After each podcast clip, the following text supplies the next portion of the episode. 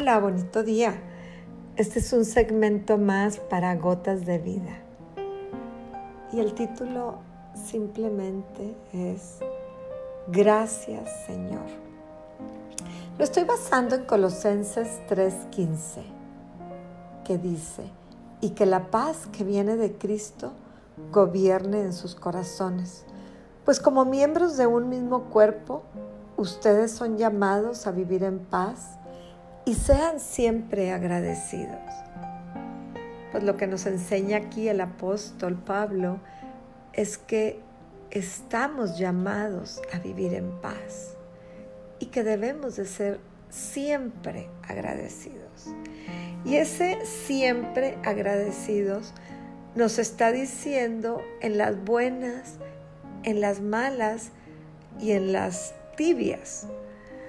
Pero también nos enseña algo muy importante, la paz que viene de Cristo.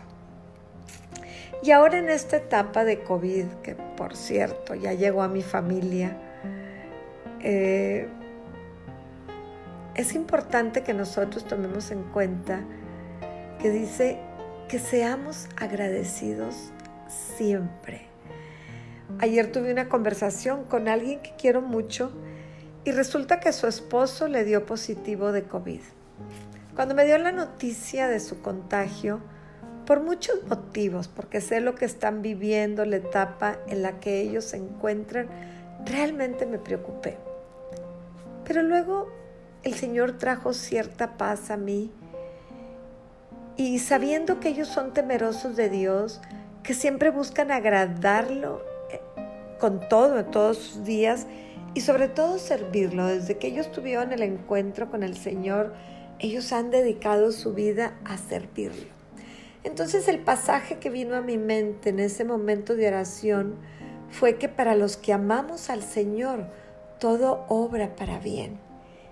Y luego me quedé pensando, ¿y los que no creen en el Señor, las cosas obran para bien o no? Pero aquí nosotros sabemos, porque el apóstol Pablo nos lo está diciendo, que la paz que viene de Cristo. Entonces la paz que viene de Cristo es muy diferente. No es una tranquilidad, sino que es una paz profunda que sobrepasa todo entendimiento. Y eso es a lo que nosotros debemos de analizar. Entonces, si nosotros vemos las circunstancias, y la etapa en la que están atravesando nuestras vidas. Y hoy, por, los, por cierto, ¿verdad? Tenemos que entender que aún el COVID muchas veces va a ser para bien. Aún una tragedia o una gran pérdida puede ser para bien para los que amamos al Señor. Nosotros estamos llamados a vivir en paz y Pablo nos dice que la paz viene de Cristo, como ya lo había dicho antes, pero Él dice que gobierna nuestro corazón. Entonces esa paz que nos envuelve, ese shalom, que es la paz perfecta, que no solamente es la ausencia de guerras, sino que es una frescura de amor, una protección de las, en cuanto a nuestras emociones, también es una protección ante la enfermedad, un estado de ánimo, de gozo, porque las cosas externas no afectan nuestro interior. Entonces, aún estas noticias no nos roban nuestra paz. Este COVID que estamos enfrentando, que es un monstruo que realmente apenas estamos tocando la superficie, y todos sus efectos dominó que están llegando a la humanidad, tanto en el aspecto de salud como de economía, de la educación, la hambruna, la violencia, el desempleo, la violencia familiar. La verdad es que en cualquier lugar los efectos son efectos de situaciones de guerra. Pero Pablo dice, y que la paz que viene de Cristo gobierne sus corazones. Y yo diría que es esa paz sobrenatural, esa paz que sobrepasa todo el entendimiento.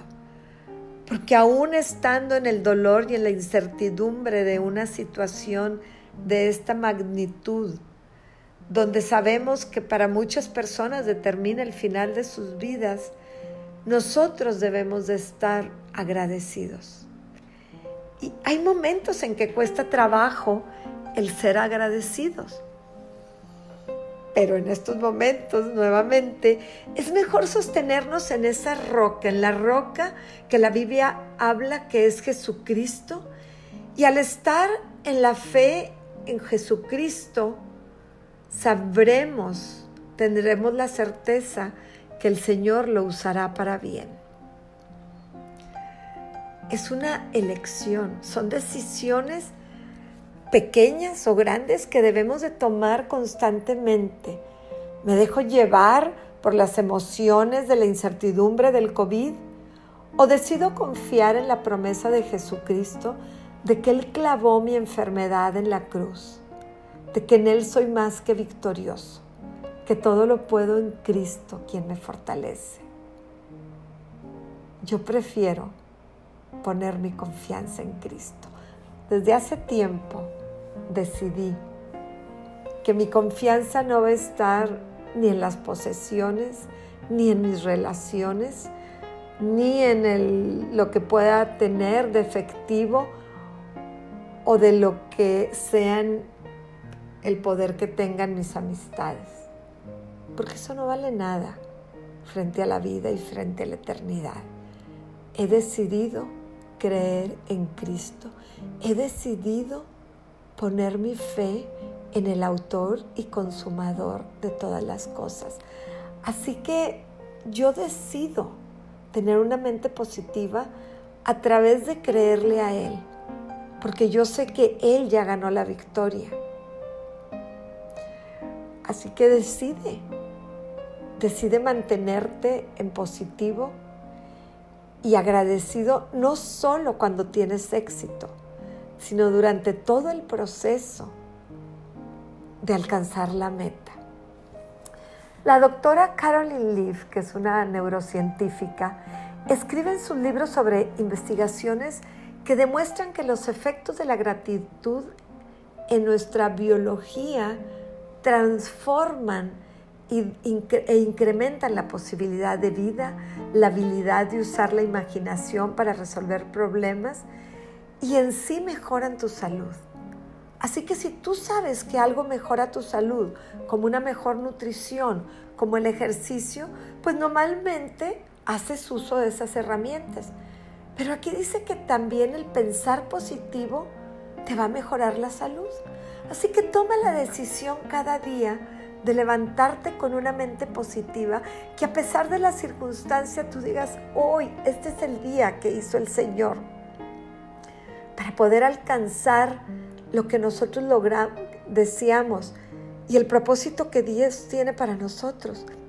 Es importante tener una mente positiva. Y es importante intentarlo una y otra vez.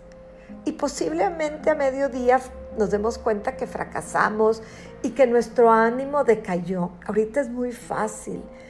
Eh, todos tenemos a alguien, con algún conocido que ya está contagiado, que ya lo pasó, que está en cuidados intensivos y, y tenemos conocidos que han fallecido. Entonces, hay elementos para que nuestro ánimo pueda decaer durante el día, pero son pequeñas decisiones y yo te llevaría ahorita a recordar la vida de, Thomas, Thomas Edison, que antes de llegar a su gran invento, el foco, tuvo miles de fracasos. Y él decía que los múltiples fracasos lo enseñaron miles de cosas que no funcionaban y que esos fracasos lo llevaron a tener el éxito. Así que esos desánimos que puedas tener, recuerda que van a ser los motores también que te van a llevar al éxito. Dad gracias en todo. Dice, pero gracias a Dios, Él nos da la victoria sobre el pecado y la muerte por medio de nuestro Señor Jesucristo. Yo quiero cerrar mi oración con el Salmo 118, parafraseado. Y Padre, te damos gracias porque verdaderamente tú has sido bueno con nosotros. Gracias Señor porque si ahorita estamos orando es porque tú nos has mantenido con vida, porque sabemos que no has terminado con nosotros. Padre, en el nombre de Jesucristo clamamos para que abras las puertas por donde entran los justos. Ábrela porque yo entraré y daré gracias en tu santo trono. Gracias Jesucristo porque yo sé que es por tu obra, que fue por tu muerte y tu resurrección que yo tengo acceso al Padre. Gracias Jesús porque yo sé que a través de ti yo encontré la justificación delante del Padre. Y que esa puerta que tú abres me conduce a la presencia. Que no hay otra manera de llegar al Padre sino a través tuyo. Y que es tu presencia la que me restaura y la que me sana.